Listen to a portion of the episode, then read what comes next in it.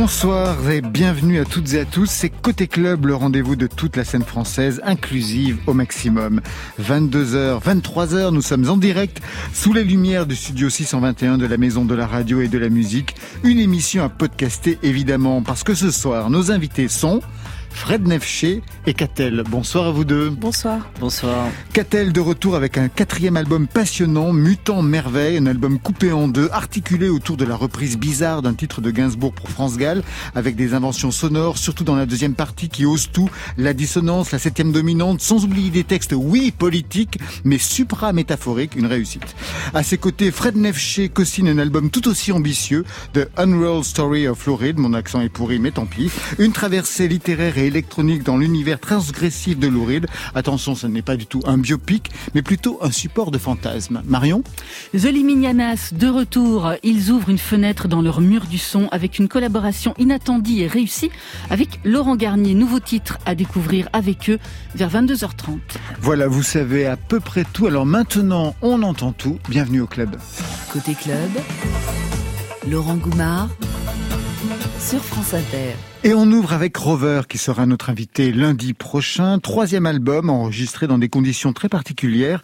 Rover s'est enfermé dans les anciennes glacières Saint-Gilles de Bruxelles. Une immense pièce glacée qui a pu servir de repère à un club de boxe dans le passé. Alors ça donne un album de pop sophistiqué avec ce premier titre, To This Tree sur France Inter.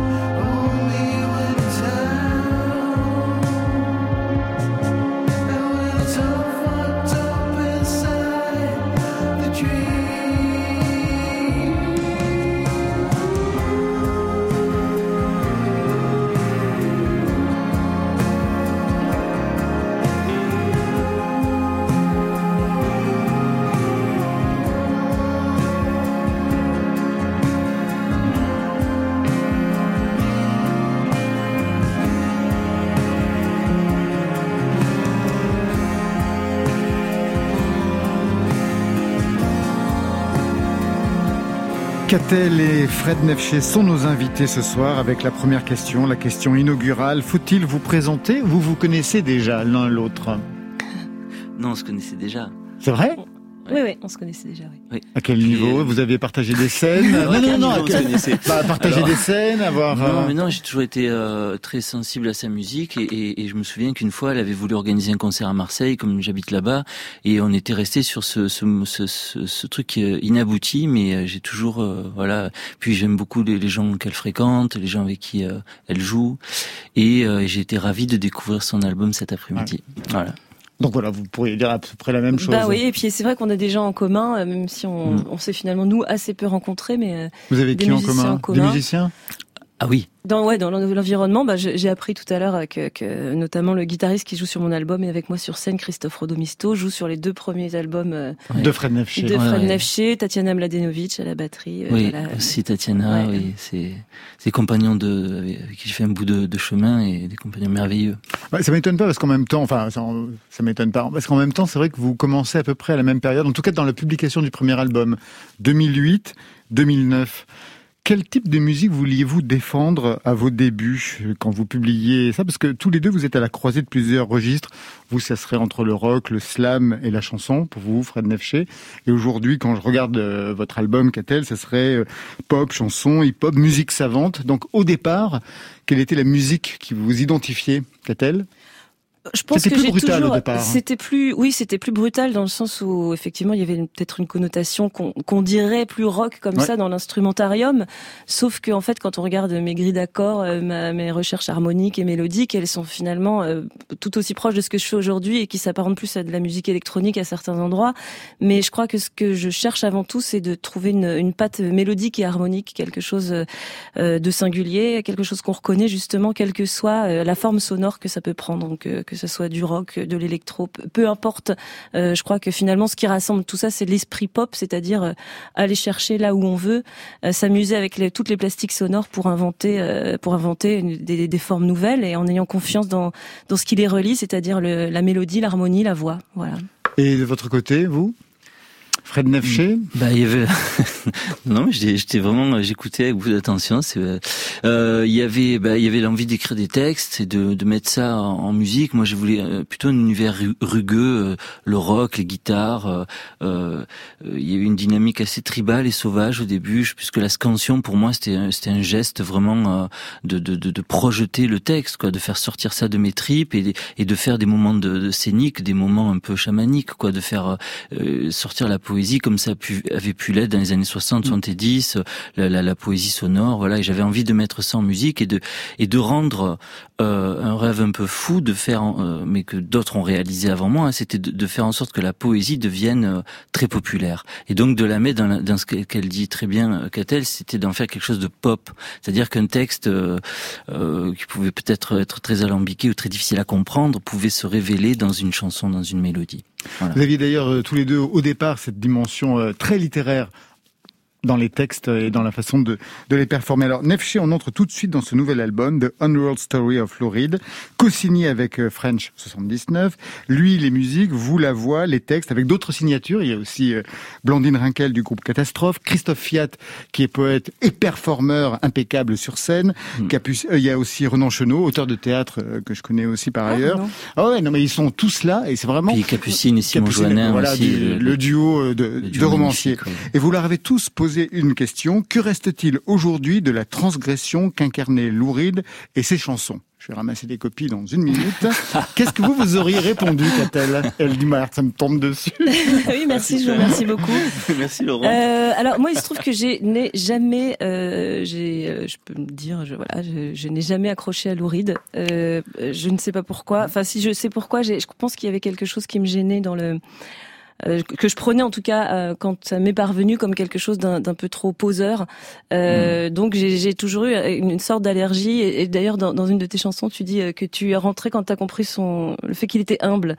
Euh, tu, tu dis ça un moment et je me suis dit mais euh, et, après je, je, fréquente en ce moment quelqu'un qui qui est absolument fan de Louride et je, je, compte bien revenir. Donc je me dis il y a trop de signes là, je vais falloir faut que non, je mais la pause la pause elle était fantastique parce que c'est de l'arrogance. Bien sûr. Ouais, Et effectivement moi j'étais aussi très à distance de lui.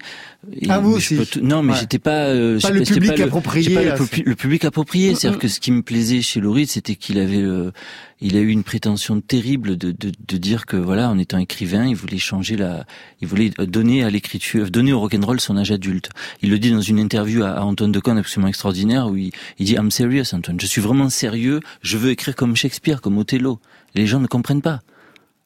Ça, C'était et ça me plaisait cette prétention. non, mais c'est cette, cette sorte de promesse qu'on peut se faire quand on est enfant et qu'on veut réaliser quelque chose. Et cette promesse, c'est pas une prétention, c'est, je sais pas, c'est une, c'est, c'est c'est un talisman, c'est, c'est une promesse quoi qu'on se fait. Par contre, j'ai toujours adoré sa femme. Ah, et le travail. oui, mais on lui rend hommage aussi de façon très discrète dans l'album. Exactement. On va écouter tout de suite Perfect Day, une adaptation, traduction signée Fred Nefché. Un mot sur l'exercice peut-être? Eh Bien en fait avec Simon Énerve et donc French 79, on est très très fan de vocodeurs et, euh, et on s'est posé la question de savoir quelle, quelle chanson reprendre et on avait envie qu'il y ait deux, deux, deux aspects. Le premier, celui de la, la balade, la belle balade avec des, un joli texte simple. Et de l'autre côté, quelque chose de beaucoup plus vénéneux, virulent comme Vicious. Mais, quand, mais, mais, mais, on avait une envie, c'était la dématérialisation. C'est-à-dire que l'idée finalement, c'était de faire euh, que Louride se dématérialise au profit de ses textes. C'était de faire réentendre Louride. Et puis quelque chose que qu'a que, qu'a dit euh, Simon une fois, et j'ai trouvé que c'était très très juste. Donc French 79, ouais, Simon. Simon voilà. donc euh, on a compris. Euh, c'était de, c'était que hum, finalement on savait qu'en faisant cette reprise, on prendrait de grands risques à ne pas plaire aux tous les gens qui aimaient cette chanson, mais finalement c'était rendre hommage à Lauride, c'était rendre hommage à sa, à sa, à comment dire, à, sa provocation, voilà.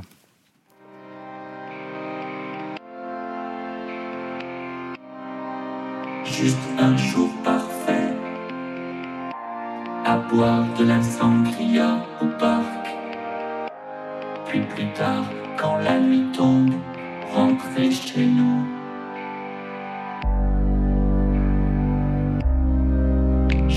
Un jour parfait à nourrir les animaux aux zoo. Puis plus tard, un film aussi et rentrer chez nous.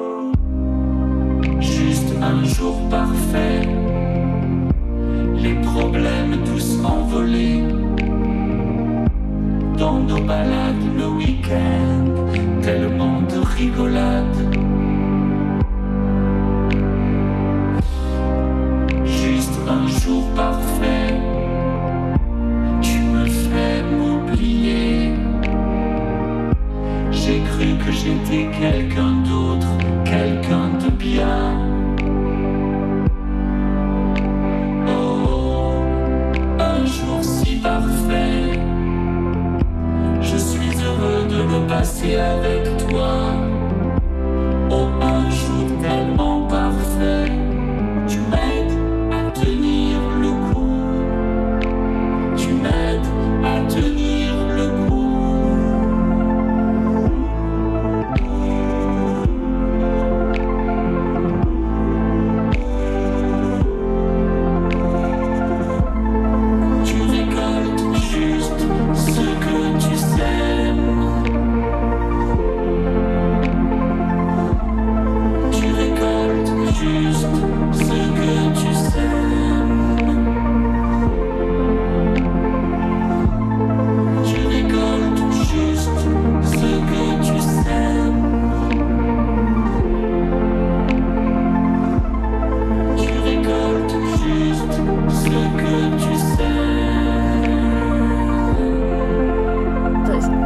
Un extrait de The Unreal Story of Lou Reed, un titre énigmatique. Nefché, vous, quelle est votre histoire avec Lou Reed ben en fait, euh, je disais tout à l'heure, je trouve qu'il représente un certain idéal du poète qui a réussi à faire de, de, de, ça veut dire que vous ne pas avant. Ben j'écoutais, je connaissais les grands tubes, je connaissais, euh, je connaissais Transformers, voilà, je connaissais ces disques-là. Je, ça, ça restait toujours, euh, comment dire, une sorte d'idéal. Donc je, je touche pas trop. J'aimais bien écouter ces balades. Je, voilà, j'aimais bien écouter le Velvet. Certaines, certaines de, de, de, leurs morceaux sont vraiment extraordinaires.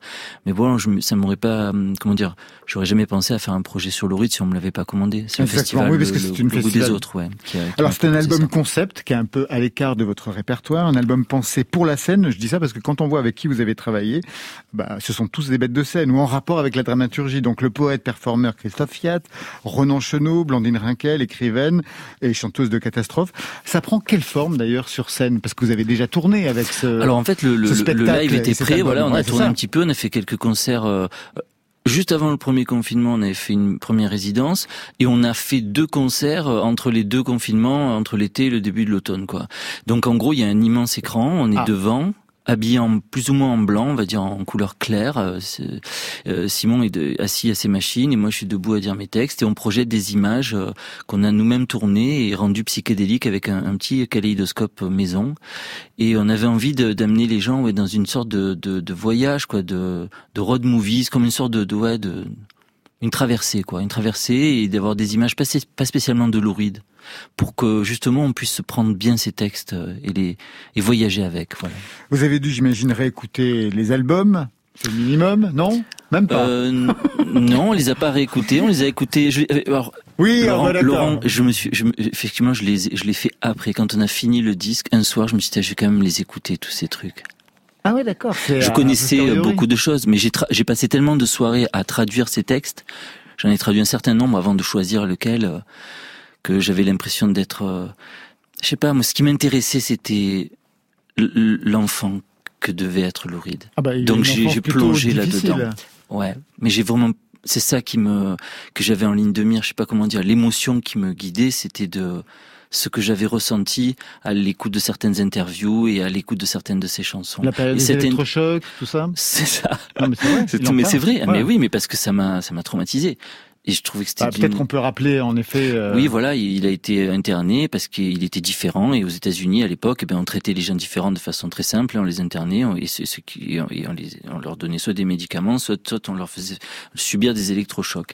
Et ça, Louride, euh, il en a gardé une, une trace, je pense. Euh, bah, terrible, c'est-à-dire que ce qu'on disait hors antenne, c'est qu'il il fait payer à chaque journaliste qu'il interviewe, chaque personne qu'il croise, il fait payer cette bah, ce qui lui est arrivé. Cette revanche sur la société, il l'a eu toujours. Euh. Mais moi, ça m'a. C'est pas ça qui m'intéressait. C'était qu'est-ce qu'est-ce qui était louride et avec Simon on en a beaucoup parlé parce que je pense qu'on a ça en commun sur cette ce rapport à l'enfance et dans la musique de Simon enfin de, de French 79 il y, a, ce rapport à l'enfance il y a ce rapport aux mélodies simples euh, qu'on garde en soi et on voulait on voulait avoir accès à cette à cet endroit où Louride s'était fait sa promesse de devenir chanteur, de devenir poète, d'écrire. Ce moment où il se fait cette, où il se fait cette promesse à lui-même de, de, de, de, voilà, de, de poser sa pierre à cet édifice qu'est l'histoire de, de, de, du rock'n'roll et de la, et de la poésie. Et vous, à quel moment vous avez compris que vous seriez musicien? Bah, c'est difficile. Euh... Moi, j'ai une conviction, euh, c'est qu'à l'âge de 5 ans, je, je, je trouvais que c'était important de, de, faire de la poésie. Mais bon, c'est sûr que j'ai, je pense que je trouve des points très communs avec euh, c'est que moi, on m'a raconté énormément d'horreurs quand j'étais petit. Je, je, mes grands-parents étant euh, euh, sauvés du génocide arménien. Euh, euh, du côté, je suis moitié espagnol, moitié moitié arménien. Donc mes parents arméniens, ont, oula, mes parents arméniens ont, ont pu ont pu euh, venir à Marseille, d'autres sont partis aux États-Unis. Et du côté espagnol, ben, il y avait c'était l'Espagne franquiste et hum, voilà les, les, les terres de mon arrière-grand-père qui ont été spoliées. Donc toutes ces histoires, je pense que ça c'était lourd à porter. Et de façon intuitive, je trouvais que moi être poète, c'était c'était beau, c'était noble, c'était chouette. C'était il y avait quelque chose de d'important pour moi. Je, je n'arriverai pas à le dire. Je dis le mot noble sans, sans avoir à, trait avec la noblesse, euh, surtout aujourd'hui avec le, le, la dimension que ça prend avec le gouvernement qu'on a, etc. Euh, Qui n'a rien à voir avec la noblesse. mais cette idée un peu, tu sais, de, de la royauté. Donc ça n'a rien à voir avec ça. C'était plutôt une sorte de mission d'écrire. Et vous, Catel, à quel moment vous avez compris que ce serait aussi votre, votre destin? Parce que vous, vous vivez de la musique depuis, depuis pas mal de temps, hein, depuis l'âge de, 18 ans. Hein. Oui, voilà, enfin, j'ai jamais vécu d'autres ouais, parce qu'il y a eu des groupes, euh, il y a eu un premier label euh, qui vous a signé alors que vous étiez déjà dans un groupe. Mais alors, ça commence à quel moment pour vous? Ça commence euh, à peu près au même, au, même moment. Enfin, je crois que dès que, dès que j'ai su écrire, j'ai voulu écrire des poèmes, des romans. Dès que j'ai su toucher à une note de, de quelque... Enfin, j'avais... La, la chose qui me tenait à cœur, c'était de transformer le monde qui était autour de moi et, et de vivre dans mon monde intérieur et de communiquer avec les autres comme ça. Et puis surtout, j'avais en tête l'idée de surtout pas avoir jamais un métier. Et ça, je vous avez réussi, au CP, au CP je me disais ça quand je suis rentrée dans, à l'école, euh, à l'école, et je me disais, je, je voudrais jamais avoir un, un métier normal, quoi, voilà.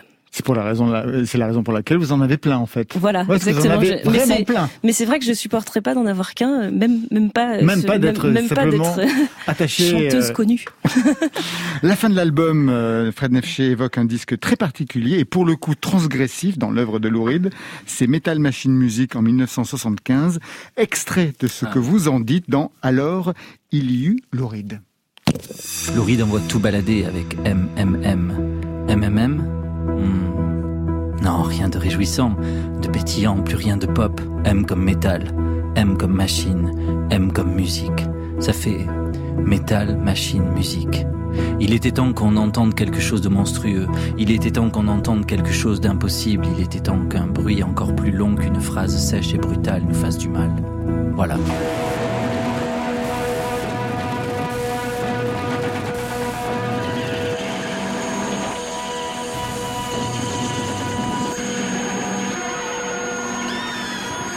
Donc au tout début de ce petit montage, il y a donc la voix de Fred Nefché sur une musique de French 79 avec un texte de Christophe Fiat. Et là, ce qu'on écoute après, c'est cet album dont vous parliez, Metal Machine Music. On est en 75. Vous connaissez cet album Vous voyez le genre Pas du tout, mais là j'adore. Voilà, 1975, alors même que Lou Reed a une certain, un certain succès, une certaine renommée, il a déjà des fans, un label, ça marche bien, et il produit ce disque euh, absolument apocalyptique à l'époque, puisque même le label va, va, retirer le disque au bout de je sais pas combien de temps, de, de, de quelques mois. C'est un album que vous avez écouté en entier Oui, on l'a écouté, oui. en entier, non. Mais... non, non, en entier. non, non, non, mais on l'a écouté, oui, avec Simon, on l'a écouté. On a écouté pour voir qu'est-ce que c'était que tous ces Larsen dans, se replonger dans ce, ouais, dans ce moment de, de, de furie, de, sabordage, d'auto-sabordage, d'envie de se, et puis de, comme s'il voulait refuser toutes les ouais encore une fois le rejet de la société qui lui a fait autant de mal de dire euh, non je ne veux pas de tout ça et pourtant c'est très étonnant c'est très intrigant hein, comme attitude mais il a placé je crois l'art à un degré très haut d'intégrité. Et de finalement à un moment donné où il, arrive au succès non mais mais je suis pas c'est comme s'il disait mais mais je suis pas venu ici pour avoir du succès je suis pas et je trouve ça passionnant. Je trouve ça intéressant. Je trouve que ça ne cherche pas voilà à avoir des, des comment dire des, des prix ou ce genre de choses là je suis venu là pour vous casser les oreilles au vrai sens du terme au sens littéral du terme et, vous me remercierez de pas avoir eu de complaisance. Il, dit une, presque une chose comme ça quoi. Je suis pas complaisant vous me remercierez. C'est un peu c'est très étonnant. Moi je trouve que ça remet de la vigueur sur euh, sur l'engagement sur le fait de d'écrire des textes politiques sur le fait de de se positionner le fait de d'ouvrir des brèches de poser des questions. Et délicatement j'avais envie de poser des questions dans ce disque avec Simon. On avait envie de voilà de se dire euh, qu'est-ce qu'on va faire comme musique, qu'est-ce qu'on doit faire comme musique, qu'est-ce qu'on a à raconter dans les chansons, c'est quoi les sujets aujourd'hui, qu'est-ce qu'on peut faire, comment. On se posait toutes ces questions et ça a été un phare un peu, oui, ça nous a un peu euh, guidés. Fred Nefché et vous restez avec nous. Marion a rendez-vous avec euh, Deliminianas dans quelques instants. Le temps d'écouter Françoise Brut, que vous connaissez peut-être, Catel, parce que vous étiez sur le même album, La Maison Haute de Bastien Lallemand. Vous la connaissez? Je la, je la connais pas personnellement, mais, euh, mais je connais bien sa musique. Ouais. Ben voilà. Ces péchés s'accumulent dans Côté Club.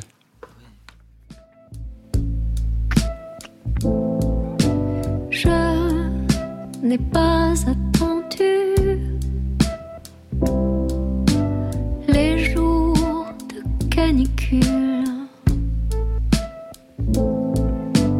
pour sentir nos corps qui brûlent, nos langues en feu, mon prince, mon Dieu. J'entends nos membres qui crépitent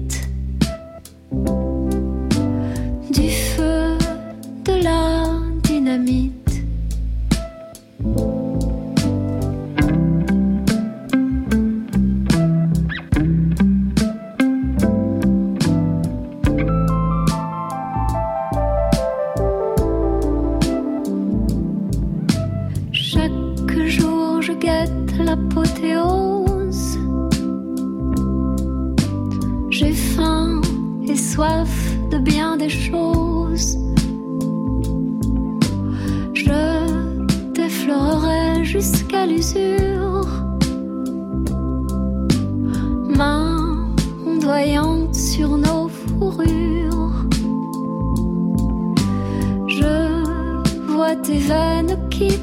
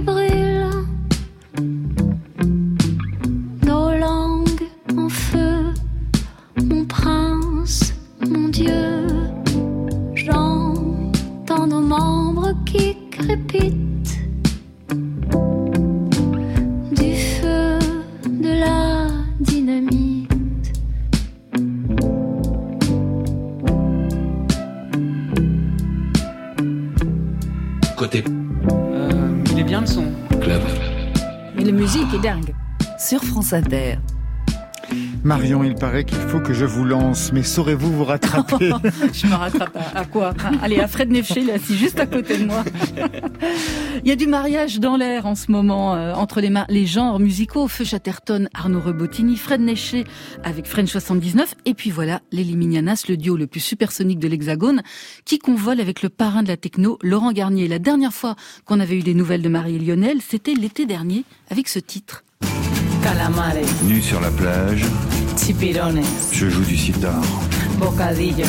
Je sais. Mejillones. Tu es accablé. Calamares. Chipirones. Bocadillos. Tu répètes sans cesse. Mejillones. Les mêmes mots. Beba Fanta.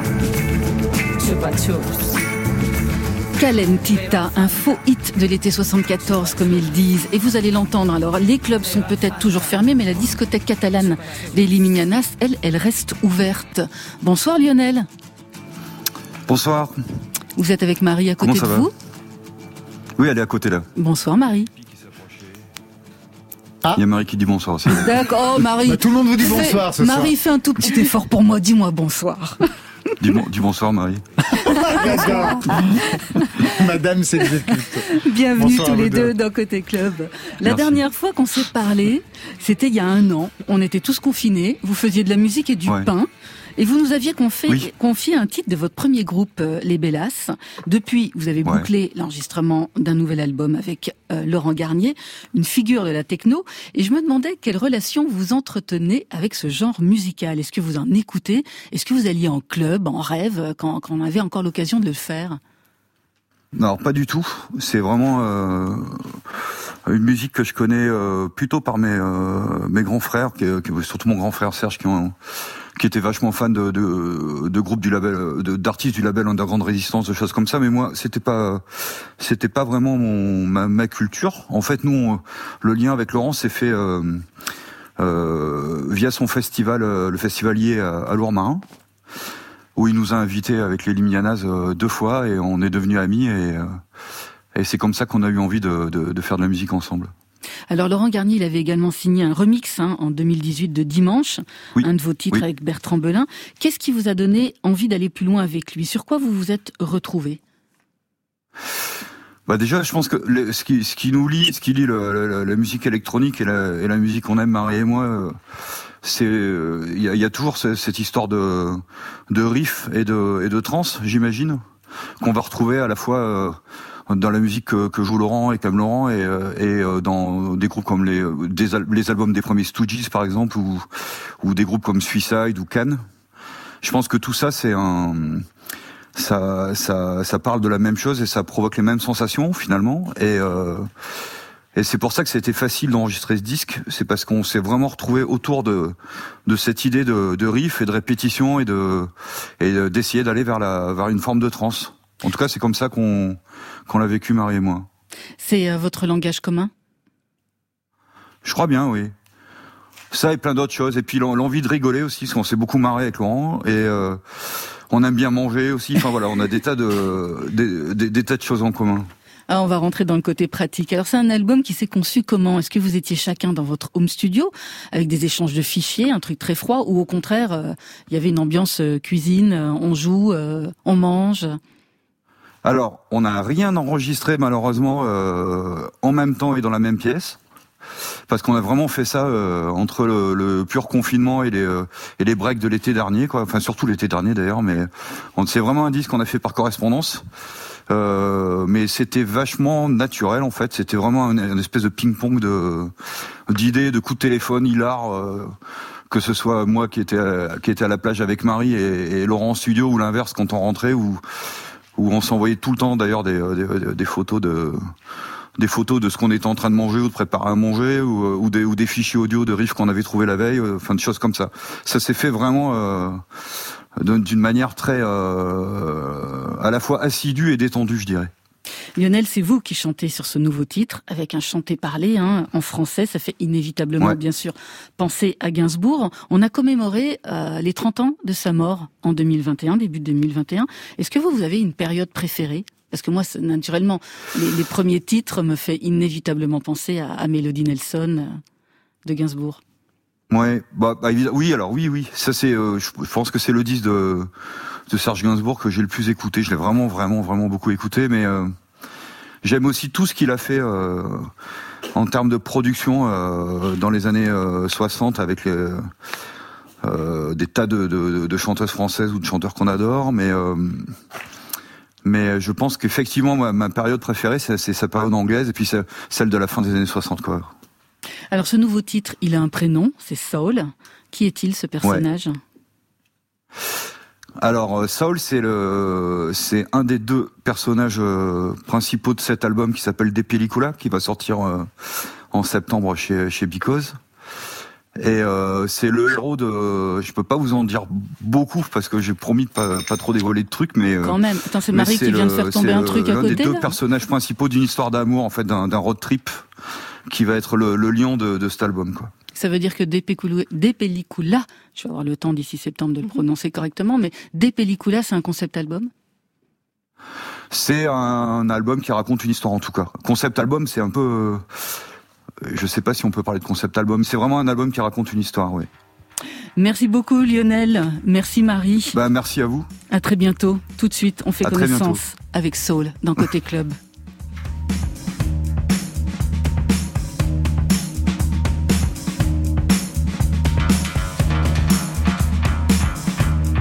S'agit d'un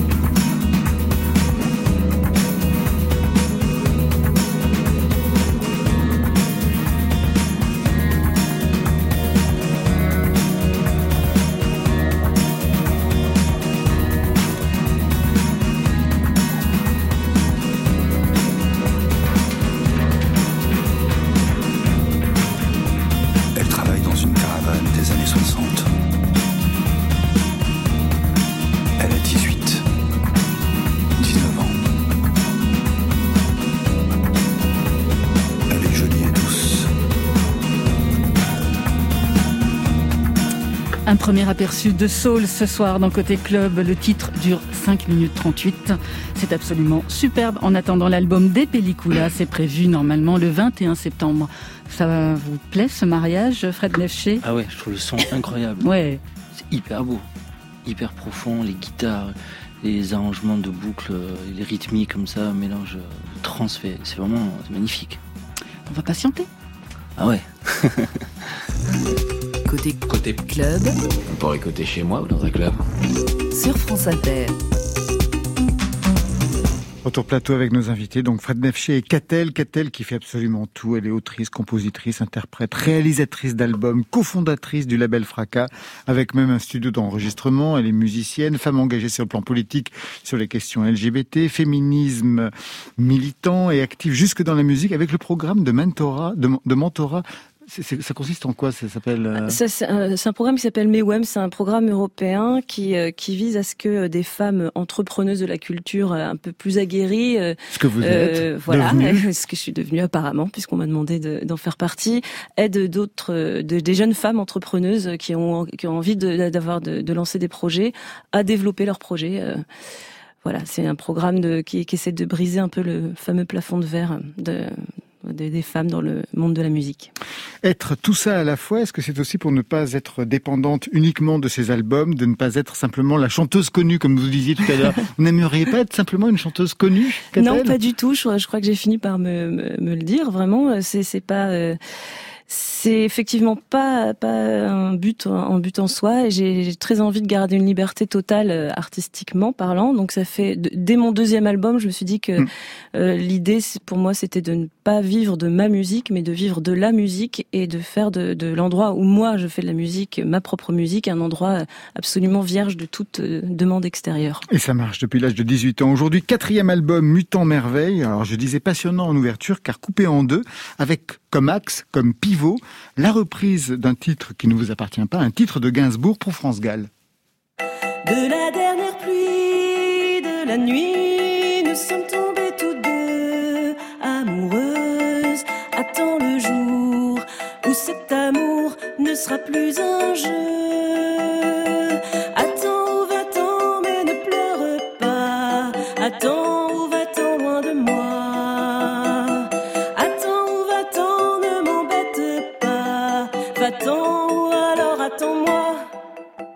Une chanson des années 60 que vous avez totalement réarrangée avec un xylophone, c'est ça hein? Avec un vibraphone. Un vibraphone. Un vibraphone. C'est Lucie Antunes, une, une euh, musicienne que vous avez peut-être déjà, déjà reçue, voilà, qui a sorti un album et qui, et qui avait fait une série de, de, de reprises avec plusieurs, euh, plusieurs chanteurs et chanteuses qu'elle aimait. Elle leur a proposé de, de faire une reprise et j'ai choisi ce titre-là et je lui ai demandé de, de, de jouer au vibraphone avec un, un, arrangement à la Steve Reich. Exactement. Musique minimaliste et répétitive. Alors qu'au départ, ben, Gainsbourg et France Gall, c'est plutôt ça.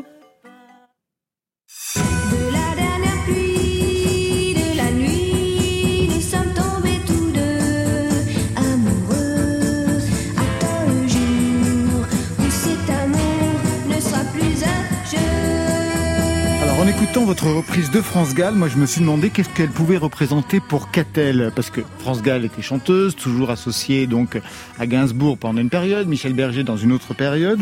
Vous qui êtes auteur-compositrice, qu'est-ce qui vous intéresse chez France Gall? Chez France Gall, ce qui m'a toujours intéressé, c'est son sens inouï du groove euh, en tant que chanteuse. Je trouve qu'elle fait vraiment, elle, elle, elle a un balancement, une manière de, placer ses mots, et c'est pas pour rien qu'elle a attiré des, des, musiciens comme euh, comme Gainsbourg, Michel Berger.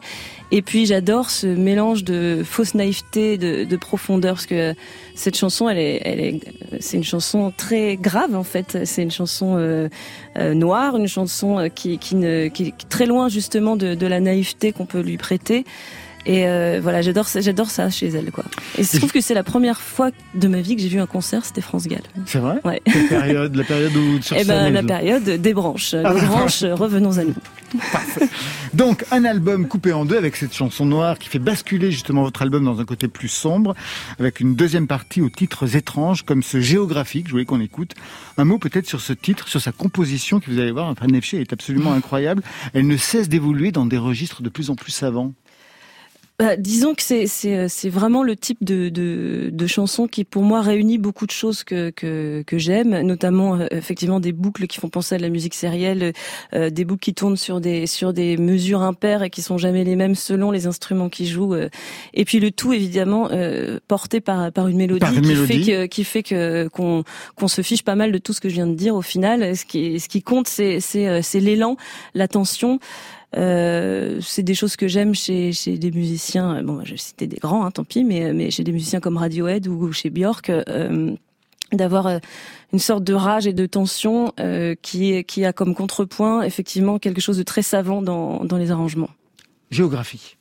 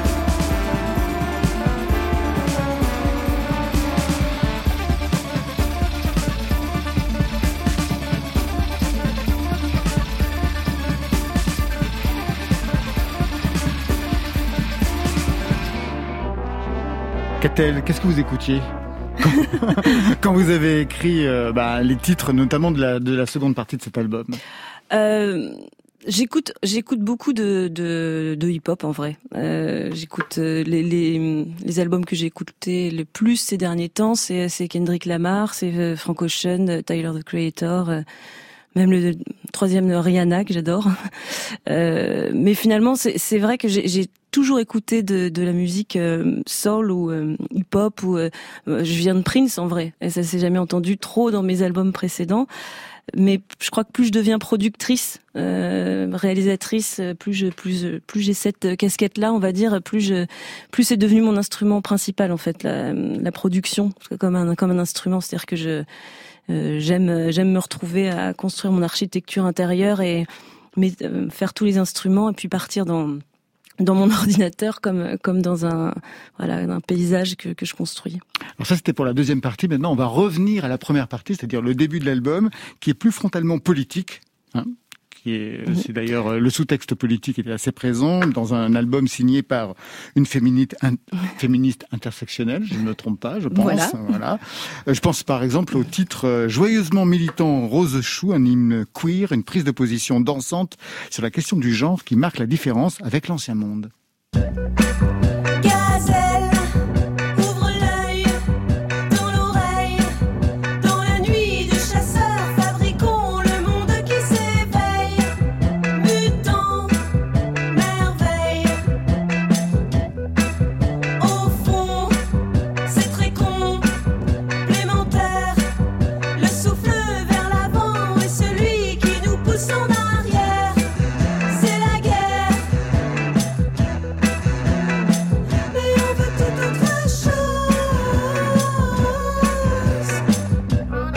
On voit bien qu'il y a une dimension plus pop, plus évidemment dansante dans la première partie.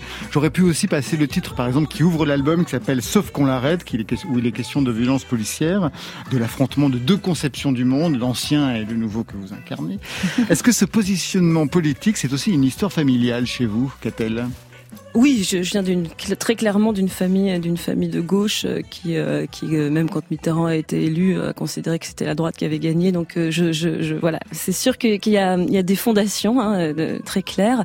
Et puis et puis voilà, et je pense que je, je crois je crois que tout est politique en vrai, tout tout positionnement, y compris même même l'amour est politique, je, je, le crois, et la musique, la musique aussi, pas seulement à l'intérieur des textes, pas seulement avec ce qu'on dit dans les textes, mais aussi dans quelle musique on, on fait. Il s'agit pas juste de dire un texte politique, Tout mais, mais euh, et la façon même dont on le fait. Voilà. Et si la musique elle-même n'est pas n'essaie pas d'opérer de, une révolution, au moins entre soi et soi, alors euh, ça sert à rien d'appeler à la révolution, ça c'est sûr.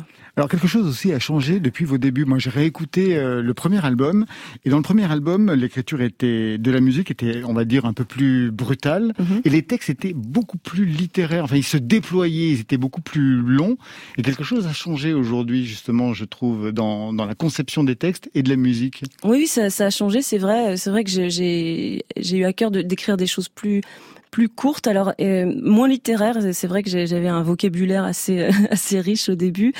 Euh, Aujourd'hui, j'essaie j'essaie de disons que c'est la phrase qui m'intéresse plus que le mot en lui-même et euh, et j'essaie d'ouvrir des, des, champs des possibles avec des phrases plus concises, plus courtes, euh, des mots plus simples, mais qui pour pour autant, euh, là on parlait de la première moitié ou la deuxième moitié.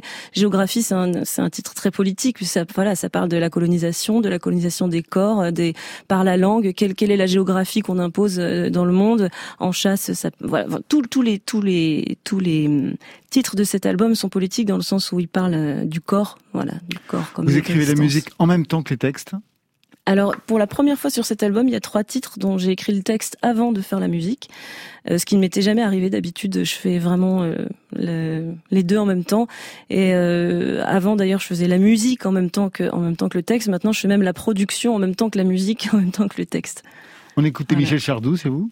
Comment On écoutait Michel Sardou chez vous Mais pas du tout. Non, c'est incroyable ça alors. Je peux bien imaginer. Qu'est-ce qu'on écoutait chez vous Bah, on écoutait beaucoup de choses. Euh, moi, j'ai été élevée euh, et à la musique contemporaine, au jazz euh, jusqu'au free jazz, et à Frank Zappa, et en, au rock des années 70, tout ce qui était un peu, tout ce qui cherchait quand même. Quoi. Ça, c'est sûr que j'ai été élevée à ça. Et en français, euh, c'était Brigitte Fontaine et puis euh, et puis euh, Brassens. Mais disons, il y avait un lien dans, dans, dans, la musique qui passait chez moi, c'était que on n'aimait pas trop euh, la musique, euh, comment dire, romantique quoi. On aimait bien que ça, que ce soit acéré. eh bien, on va se quitter avec Iseult, qui comme vous travaille son indépendance et elle connaît le prix à payer hein, pour maintenir son exigence politique et ses revendications artistiques. Et ça paye aujourd'hui 15 millions d'écoutes, single d'or avec le titre Corps, une signature indélébile dans Côté Club. Euh, indélébile est ton prénom.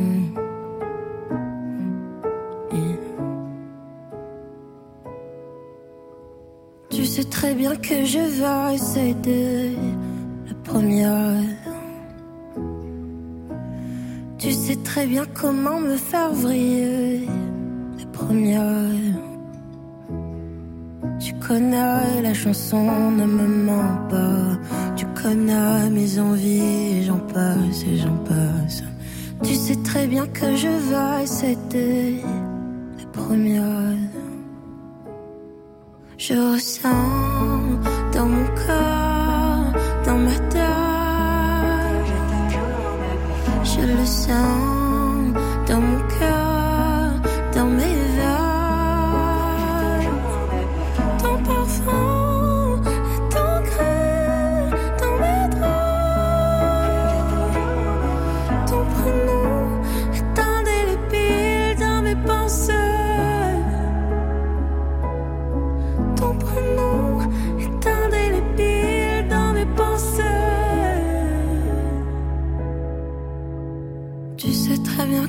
me faire rêver. Tu sais faire. Tu sais très bien comment te défiler. Tu sais faire. Tu connais la chanson, ne me mens pas. Je connais toutes tes vies, et j'en passe et j'en passe. Tu sais très bien que je vais replonger la première. Je ressens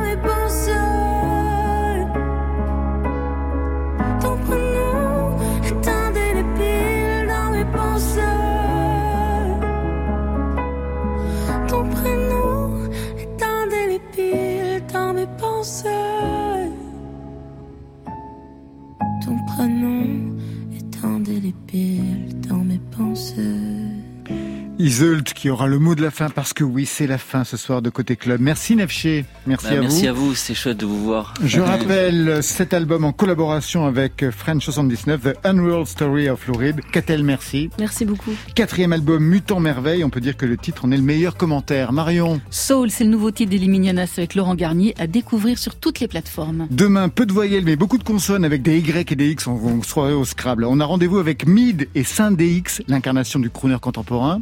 Et zoom sur l'épopée verte, un documentaire qui rassemble Terre Noire, Fiscara, Zedioud Pavarotti et les autres héros de la scène, scène stéphanoise. Côté club, on ferme. Alors je vous souhaite le bonsoir.